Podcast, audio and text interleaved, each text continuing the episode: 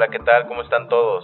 Me presento, me llamo Víctor Hernández y hoy les quiero dar la más cordial bienvenida a este nuevo espacio que ha implementado ILSA para ustedes, donde se tocarán temas relacionados con la industria para mejorar procesos productivos. Y bueno, quiero presentar a mi compañero Miguel, quien me estará acompañando en una serie de podcasts que se estarán haciendo mes con mes. Gracias, Víctor. Me siento también emocionado por este nuevo proyecto. Es un nuevo espacio que tenemos para poder estar cerca de nuestros clientes y bueno, vamos a estar atendiendo diversos temas en la industria. A diario surgen y que podemos estar dando solución o estaremos profundizando en dichos temas. Y precisamente como estamos en un espacio de tecnología, podemos empezar con un tema que está causando revuelo entre la industria y que bueno, al mismo tiempo puede ser nuevo en México. Sin embargo, ya hay industrias que están avanzando en el tema. Me refiero al tema de la revolución industrial 4.0. Ya nos está alcanzando nuevamente la tecnología, estamos siendo parte de, de una revolución y principalmente yo quisiera preguntar o quisiera poner esta pregunta en la mesa. ¿Qué es en realidad la industria 4.0 y qué significa implementar esta tecnología en una planta de producción, una planta manufacturera? Y si realmente tiene un beneficio o simplemente es una moda que pudiéramos ver como una utopía futurista. ¿Tú qué opinas, Víctor? Muy buena pregunta, Miguel. La industria 4.0 trata de la digitalización para transformar los procesos productivos de las industrias, utilizando sistemas físicos cibernéticos que permitan hacerlos aún más eficientes. Esto conlleva que se obtiene una mayor capacidad de adaptación a la demanda del mercado. Puedes diseñar, producir, vender productos en menos tiempo, ya que tus series de producción son mucho más cortas y rentables.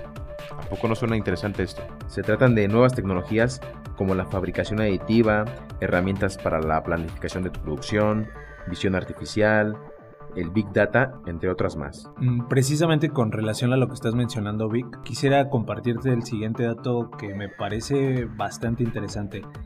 El digitalizar y automatizar de forma inteligente una industria de la manufactura actualmente contribuirá aproximadamente un 14% del PIB mundial y para 2030, fíjate, esto es muy interesante, va a equivaler eso a 15 billones de dólares. Pero quiero decirte que no todas las empresas están sabiendo leer ese futuro que ya tenemos encima, porque prácticamente dos de cada tres compañías aún no tienen clara la estrategia para apoyar la transformación digital. Y a pesar de que hay elementos en, las plantas que están eh, a favor de poder digitalizarlo, de poder implementar ese tipo de tecnologías, pues simplemente eh, pues se deja de lado, no se considera o no se le da el valor que debe de tener actualmente este tipo de tecnología. Y otro dato muy interesante es que solo el 10% de las grandes compañías, estamos hablando de las compañías o industrias AAA, solamente ese 10% son líderes digitales según un estudio realizado. ¿Tú crees que esto no es importante eh, para, que tú, para que tú empieces desde hoy a digitalizar y automatizar tu industria? Esto si esto no te motiva, estás en el hoyo. Porque a pesar de que las empresas estoy seguro que saben este tema de la tecnología 4.0, no la implementa y eh, siendo que es muy fácil, se puede utilizar en cualquier proceso industrial, ya que permite una mayor interacción entre humanos y máquinas. El intercambio de información por medio del Big Data de la nube brinda la posibilidad de que sea mucho más fácil y desde cualquier lugar. Es decir, tú vas a poder monitorear cómo están tus máquinas desde la comodidad de tu casa. Precisamente esto que estás comentando de poder tener la información en la nube, la posibilidad de que desde cualquier lugar se puede obtener información de una planta productiva, creo que la pandemia nos ayuda a reflexionar sobre ese punto, ¿no? Porque muchas industrias que ya venían o tenían un tema avanzado acerca de implementar esta tecnología en sus industrias, vino a confirmar que estaban en un acierto en el momento de que empezaron a, a ver esta tecnología como una posibilidad en su planta.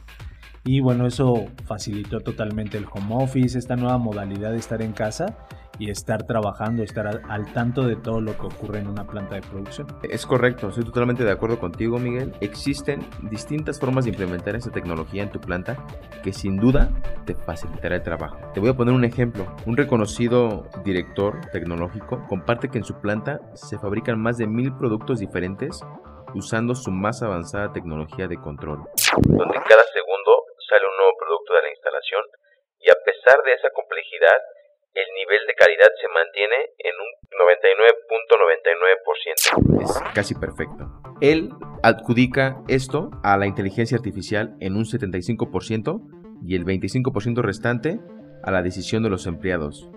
Imagínate qué peso tiene la tecnología 4.0, que el 75% de la creación de sus productos es gracias a la inteligencia artificial y la tecnología 4.0. Eh, es aquí donde yo te haría una primera pregunta. ¿Cómo puedes empezar a implementar esas tecnologías en tu planta? Creo que es una buena pregunta porque así como sucedió en la primera revolución industrial que no se entendía de forma clara hacia dónde iba la tecnología que se estaba desarrollando, pues está pasando lo mismo en este momento. Y bueno, una de las aplicaciones más comunes son las opciones de control y monitoreo remoto. Hemos visto que gracias a la pandemia han cobrado una importancia en, las industrias y también puede facilitar bastante el trabajo. Por ejemplo, un gerente de planta que tiene que estar al tanto de todo lo que sucede en ella y el hecho de estar limitados debido a esta situación que se está viviendo a nivel mundial pues evidentemente no, no siempre es posible que un gerente de planta hoy en día esté siempre en la planta revisando qué está pasando. Entonces creo que es un gran ejemplo y, y donde podemos ver una gran utilidad de esta primera implementación, retomando la pregunta que me hacías, que una de las aplicaciones más comunes para empezar a traccionar este tipo de tecnología en una planta pues es el control y el monitoreo remoto. Estamos ahorita tocando un tema de trabajo, de producción, pero vámonos a, a la vida personal. ¿De cuántas peleas no se salvaría eh, este ingeniero, este gerente de mantenimiento con su esposa eh, por el hecho de tener que salirse de reuniones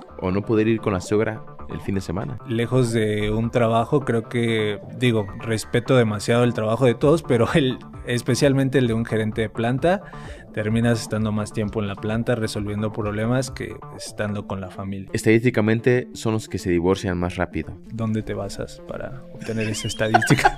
Por favor, Víctor. Porque yo soy gerente de mantenimiento y soy divorciado. Llevo tres divorcios. Llevo tres divorcios y es porque a la máquina se le ocurrió amarrarse en días importantes como en mi aniversario. Con este sistema yo pude haber evitado todo eso. Estamos viviendo el cambio a la era digital y bueno, tenemos que sacar bastante provecho de esta transición.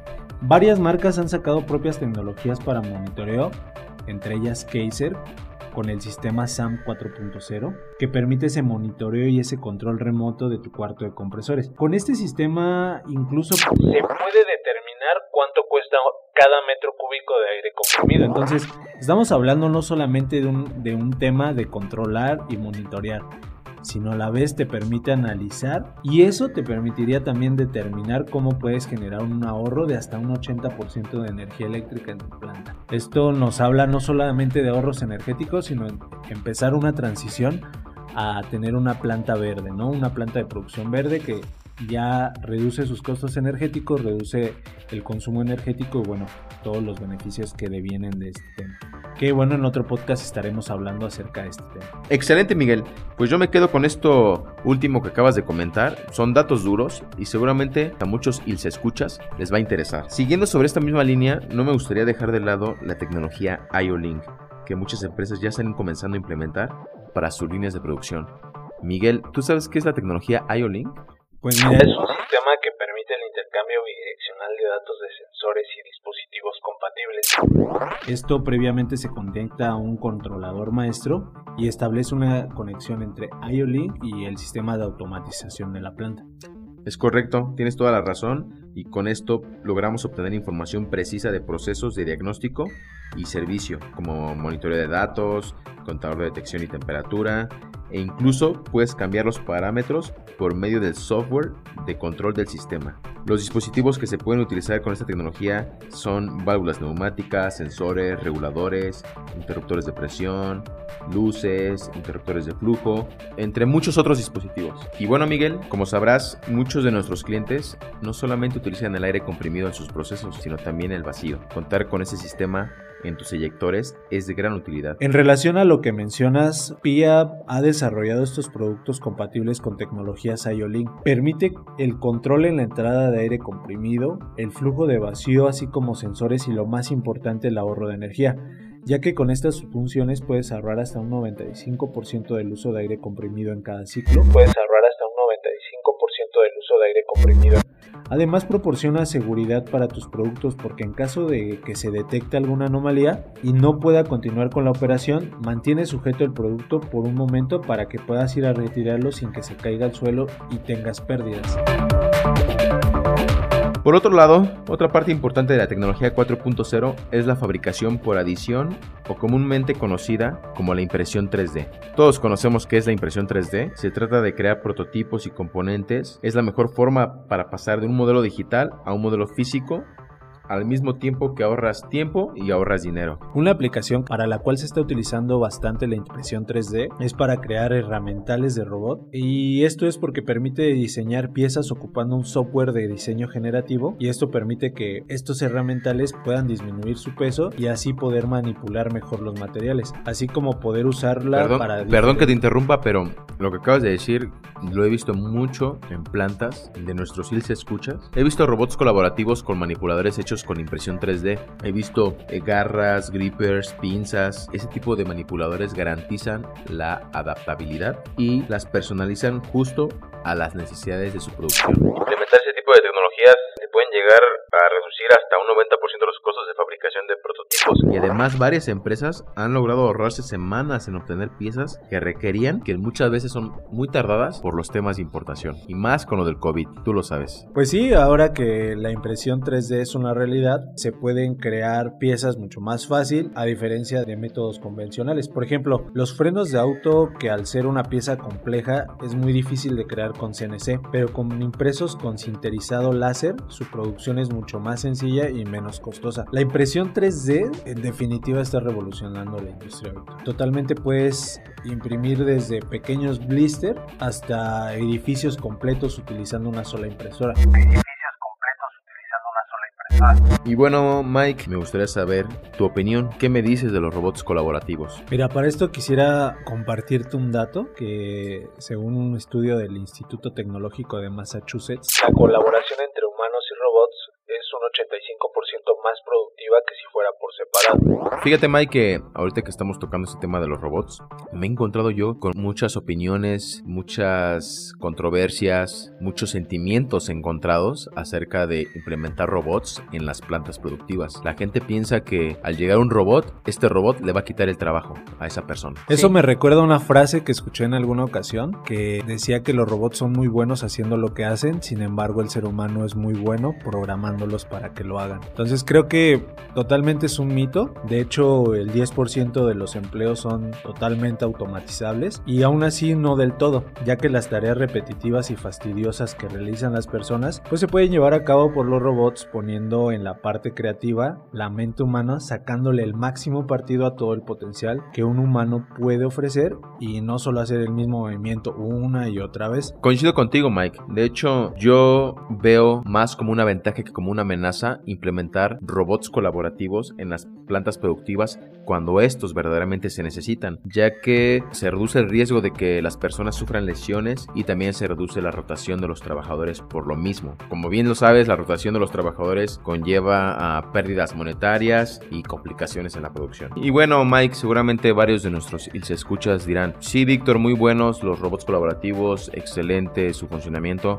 pero son muy costosos. Es un sistema que yo no podría implementar en mi empresa porque no tengo el dinero o porque no tengo el espacio, porque no me es asequible eh, la implementación de este tipo de proyectos. Pero yo aquí te preguntaría a ti, ¿qué tan cierto es esto? ¿Qué tan cierto es que implementar un, un sistema, un proyecto de un robot colaborativo o los llamados cobots es caro, es costoso?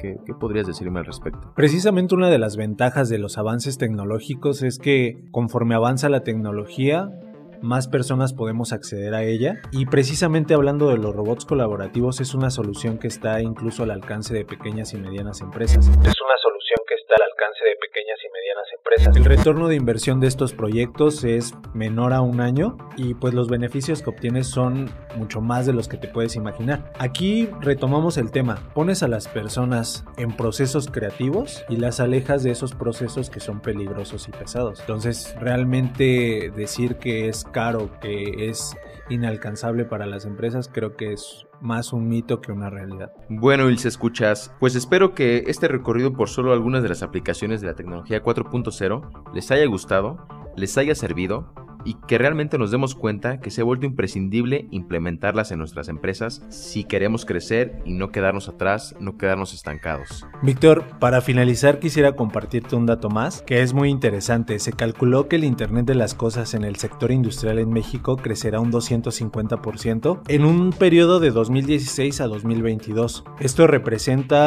un valor en el mercado de casi 4 mil millones de dólares. Entonces podemos ver el potencial de esta tecnología en crecimiento y desarrollo para la industria. Sin duda alguna tiene mucho potencial en implementar tecnologías 4.0.